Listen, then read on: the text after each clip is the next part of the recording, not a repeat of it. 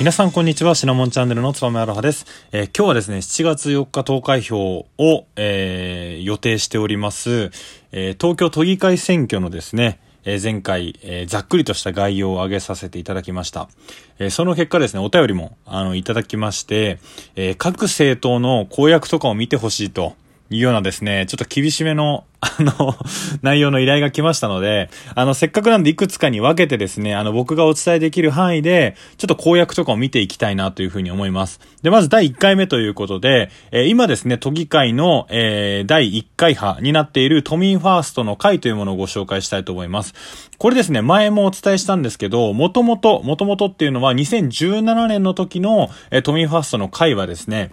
小池百合子さんが、えっ、ー、と、このファースト、都民ファーストの会の代表だったんですね。今は特別顧問という形で退いて別の人が代表になっています。で、この都民ファーストの会、もう一回ですね、えー、都議会の第一党を、まあ、取ろうというふうにしてるんですけれども、現状ではですね、自民党とか公明党と呼ばれる国政、国会における、えー、や、与党ですね。与党多数派の、えー、動きにですね、ちょっと押されてしまっているような状況です。で、都民ファーストの会3つの柱というものを掲げておりまして、まずその1、爆速ワクチン接種で経済活動再開へ。で、2、都民を守る都民ファーストケア。で、3、あらゆる事態を想定すべき国が強行開催するならば、東京オリパラ大会は最低でも無観客ということで、3つの柱を挙げています。で、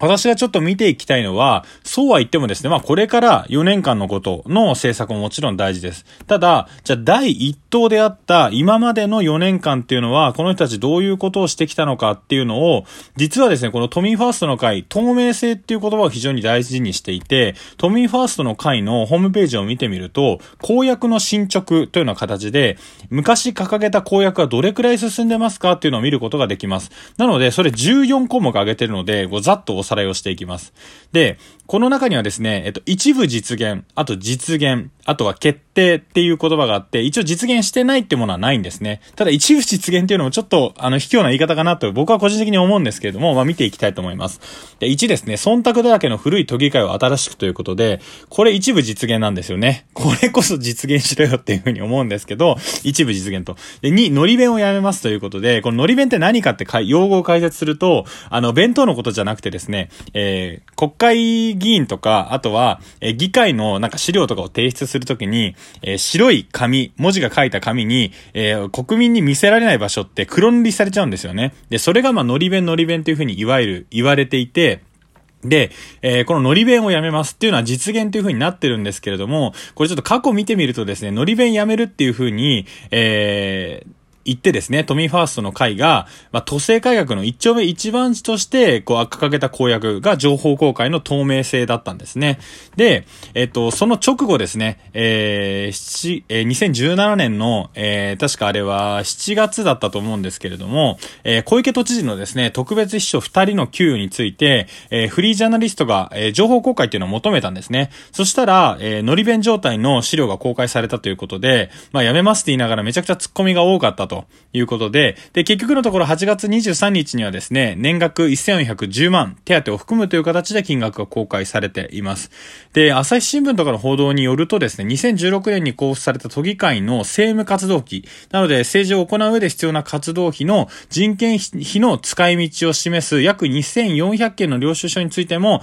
約8割の支出先はですね、金額が黒塗りされていたということで、ここの部分まだ一部実現とかになってるのかなというふうに思います。で、3番、利権を一掃しますということで、これも一部実現。4、待機児童対策を加速します。一部実現。え教育の機会を増やし質を高めます。一部実現。命を守る東京、頼れる東京、実現。健康寿命、長寿を誇る首都東京へ、決定。これ決定事項ということですね。あと、ワークライフ、えー、ライフワークバランスの徹底。これ一部実現。えー、成長し続ける都市東京へ、実現。オリンピック・パラリンピックを成功へと導く、一部実現。えー、都民ファースト視点で行政改革を徹底する一部実現。えー、玉格差を解消し、当初地域への魅力を世界へ発信。これ一部実現。玉格差っていうのは、えー、東京都23区と多摩地域って言われる西の方ですね、の格差を解消して、当初地域っていうのは、東京都は実は一番南に大きな都道府県なんですね。なんで、あの、小笠原諸島とか、えー、大島っていうところも東京都に入ってくるので、そこの部分の魅力を世界発信ということで、これは一部実現になっています。えー、築地市場のブランドを守り、豊洲を活用、一部実現。え、14、スモークフリー社会ということで、多分これ、あの、喫煙、分煙のところだと思うんですけど、これ実現ということで、えー、今、ざっと話していきましたけど、実現したのは、えー、14項目中、1、2、3、4、4つということでですね、なんか成長し続ける東都市東京へ実現っていうのは、これかなりざっくりしてますよね。で、あと命を守る頼れる東京っていうのも実現はかなりこれもざっくりとしてると。で、スモークフリー社会っていうのも、えー、僕はですね、あの、タバコを吸うんで、えー、なんとなくわかるんですけど、居酒屋とかでまだあの、分煙とかしてない居酒屋って結構あったりしますよね。あ、ここ意外と吸えるんだっていう風に、えー、したりとか、スモークフリー社会って実際非喫煙者の人たちから見てもこれ実現されてるのかなっていうところで、えー、気になるところではあります。で、まあ、乗り弁をやめますますっていうのはさっき言ったように、まあそもそも、えー、小池百合子さんが出した書類がまだと、のり弁であるというようなところでですね、まあこれもちょっと怪しいなというふうに思います。で、これあの、実現しなきゃいけない利権を一掃しますとか、えー、あとは、なんだろうな、えー、忖度だらけの古い問いかが新しくっていうところも、これ実現しなきゃいけないのにまだ一部実現となってるところで、僕はちょっと疑問符が出てしまうようなところです。で、今までのその政策の進捗状況っていうのをご紹介しましたけれども、じゃあ今後主なアクションプランということで、えー、都民ファーストの会政策集2021ということで、お題目は古くて恐れない、頼れない国を早くて新しい頼れる東京が動かすということで、えー、政策の1ページ目は出ています。で、これ非常に評価できるなというふうに思っているのが、全国トップを目指した議会改革の推進ということで、報酬2割カット。これ実は今も2割カットをしているみたいなんですよね。なのでこの報酬2割カット、これは、え都議会議員の方々の報酬っていう意味ですね。報酬2割カットの継続。あとは積極的な議員提案条例の活用継続であったりとか、議員年金。なので、えー、議員がもらう年金のですね、復活阻止等を、まあ、あの、歳出、えー、報酬のところのカットっていうのは積極的に行うようにしてるのかなというような印象です。で、あとは、偏在是正措置の是正運動ということで、年間ですね、約7600億円、都民1人当たり5.4万円のですね、都税っていうのが、まあ国の方に入って、それが地方に、えー、まあばらまかれるというかですね、えー、どうしても、え東京都は人が集中してるので、えー、地方は人がいないということで、一回東京都から上がってきた税金っていうのをもう一回地方に還元をするっていうような、まあ制度というかですね、以前あのお話しさせていただいたんですけれども、えー、そういったまあ制度が国としての、国の税収としてあります。なんで、まあこれって簡単に言うと、都民の税金が外にお金として流れてしまってるんですよね。なので、都税、えー、奪還に対する国への返還運動ということも、今、えー、都民ファーストの会は行っているみたいです。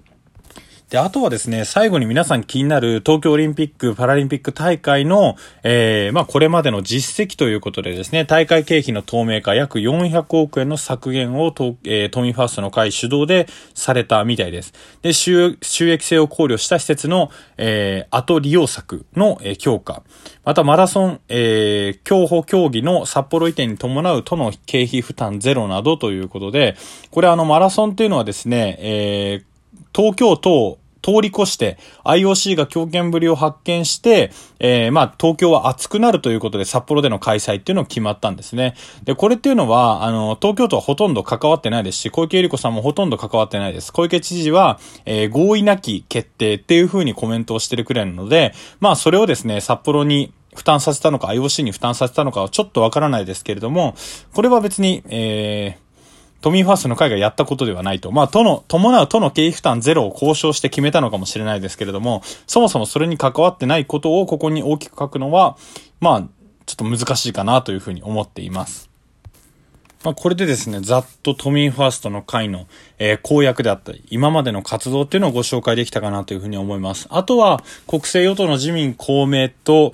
あとは国政野党の、えー、立憲民主党、あと共産党、あと国民民主党あたりは、まあ、まとめて1回ずつ出そうかなというふうに思っています。まあ、その他のちょっと、えー、候補の、えー、出馬をしている政党についてはですね、間に合うかどうかがわからないので、とりあえずメインどころを抑えて、まあ皆さんにもですね、ぜひ身近に、あの選挙に行ってもらうきっかけになればなと思っておりますので、えー、ぜひこのラジオ引き続き聞いていただければというふうに思います。あの、たまたまあの前回の えー、都議会のえー、解説、都議会選挙の解説っていうのが、なんか、いいねがめちゃくちゃ集まっていてですね、とても嬉しかったので、ぜひ皆さん積極的にいいねを押していただけると嬉しいです。ありがとうございました。